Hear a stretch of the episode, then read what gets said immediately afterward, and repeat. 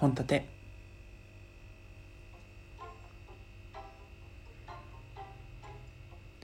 どうも。2018年5月22日2年前の自分からカレンダーの通知が来ました。建前で全力で生きてる男は本音しゃべるラジオ。略して今日も一日よろしくお願いします。はい。何があったかっていうとあの5月22日記念日だったんですよね。当時お付き合いしていた人との。で割と俺この人と将来を考えようかなって思ってたんでしょうね。当時の僕は。でその通知には約束の日があの今だからちゃんとお祝いしろよってか覚悟決めとけってカレンダーの通知が来たんですけど。もうねやめてくれよ。その恋はもう終わってんだよ。って感じでしたね。今日の朝起きて。今日の朝っていうかあのその日の朝起きて。もうやめてくれよって思いましたけど皆さんは記念日とかってどういう風な覚え方してますか？多分当時のね人がね記念日とかそういうのねすごいしっかり覚えてるような人だったから多分こういう感じのね、カレンダーに書いたりみたいなのしたんだしょうけど僕あと誕生日とかも覚えられなくて LINE の名前編集して誕生日入れたりしてるんですけど皆さんがなんかこう使ってるよっていうアプリとかねそういう方法とかそういうのあったら、えっと、こっそり、え Twitter の DM とかで教えていただけると嬉しいです。はいということで今日はですねちょっとお便りに返信したいと思います。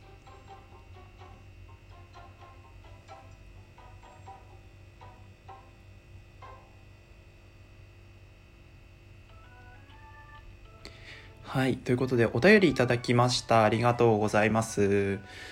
と、匿名さんからいただきました。ラジオ聞きました。数ヶ月前に別れ話をされました。自分と一緒にいるのは時間の無駄だ。後で後悔するよ。と言われました。ラジオでおっしゃってた通り、きっと優しい彼でいたいという見えだったんですね。結局、引き止めることができたんですけど、一度別れを切り出されているので今までのような幸せな気持ちになれません。別れ話になったけど続いたエピソードとかあったら聞きたいです。ということでいただきました。ありがとうございます。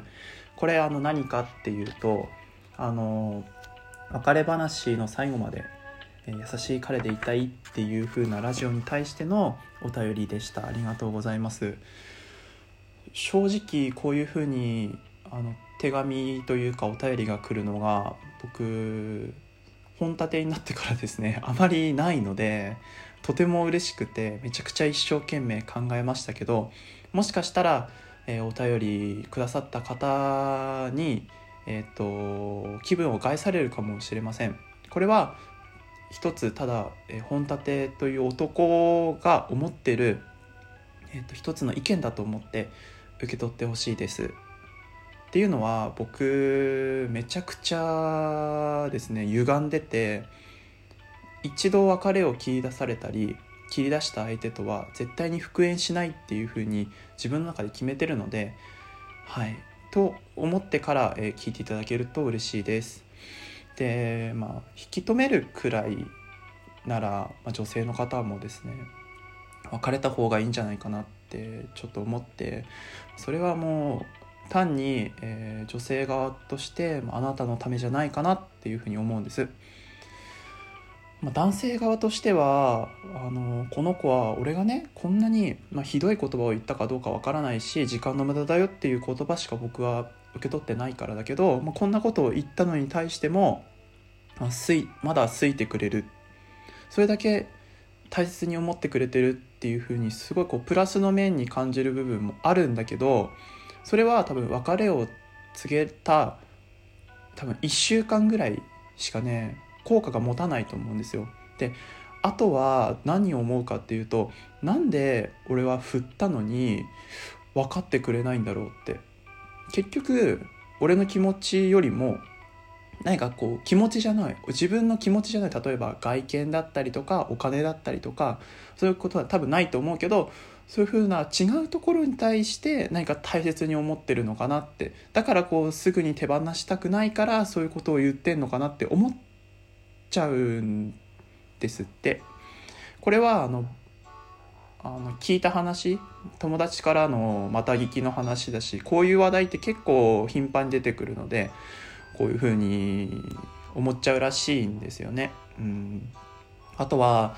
こう別れる時に、まあ、多分その時間の無駄だよとか後で後悔するよっていうふうな言葉とは別にあのこういうところが嫌だから嫌だったとかこういうとこが嫌いなんだよねっていう枕言葉が多分あったと思うんだけどそれね嫌なところを言うってことはさこれからどんどん過ごしていくことによってそれがね地雷になってさこう深く話せないとかあとは深く行動ができないっていう風なところにもつながっちゃうし、まあ、それが簡単に治るようなさ例えばその言葉遣いが悪いとかあとはあの箸の使い方が汚いみたいなそういうところだったらいいんだけどあの顔がねあんまりとかあとは身長とかそういうふうにこうすぐに直せないって直しようがないところだとさもうどうしようもないじゃん。もう気にしても仕方ないしみたいな。うん。だからね結局こうなこう長続きさせようとしてもその後ね同じような結末を歩んでしまうんじゃないかなっていうふうにちょっと不安になってしまいましたね。で本当にもう男はさもうこの世に何人いると思ってる？35億デュデュデュリデュリとそれは違うんだけど35億ぐらいいるわけじゃないですか。だからその人と彼との時間はもう無駄になっちゃうわけじゃなくてこれからのあなたのあなたのその経験これから次の踏み出すための一歩のための経験になるわけだからもっとね自分に合う人を探した方がいいんじゃないかなって僕は思いました。はい。ちょっとえー、っと本当の友達とかもっときちんと友好関係を築けている方だったら優しくフォローとかはできるんだけどまあちょっとバックグラウンドが見えないのであの情そのお便りの情報だけで言うと僕はこういうふうな答えになってしまうんですけど、はいあのできれば次の一歩を踏み出してほしいななんて思います。で続いたエピソードなんですけどないんですよ。ないんです。あの絶対俺決まりとしてもう俺この言ってた通りねあの結局あの振った後とか振られた後にもう続かせてほしいって言っても同じ結末を歩むと思って悲しい思いはね一度でいいんだよ。そんなのいい。だってこの世にさ女性の35億いるわけだからさあのこの子がダメでも次の子がいるわけじゃん。だから俺はその子を次を探すために時間を使いたいかな。あの終わった恋にね未練はないですからね。うん。だからあのふふあの振られた時にあのバイバイって言われたら、まあ、ちょっと嫌だなと思うけどああの分かった。じゃあねみたいな感じにしてもう LINE とかも全部ブロックするし次のことを探しますね。うん。だから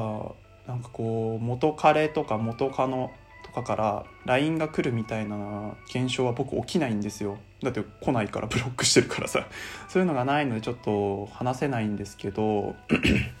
終わった後ダラダラと続けることに関してもう何かっていうとさ強い言葉を使うけど、まあ、セフレと一緒かなって思うんですよね。うん。なんかそんな感じしませんか？だってさあのなんだろう愛がどちらかに欠如してるような関係でで一緒にやることはご飯食べてやるだけでしょ。ちょっとデート行ったりして。もうそれは単にちょっと関係が深いセフレと一緒かなって思うので彼女とさセフレは違うわけだよ。何かっていうとあの自分が愛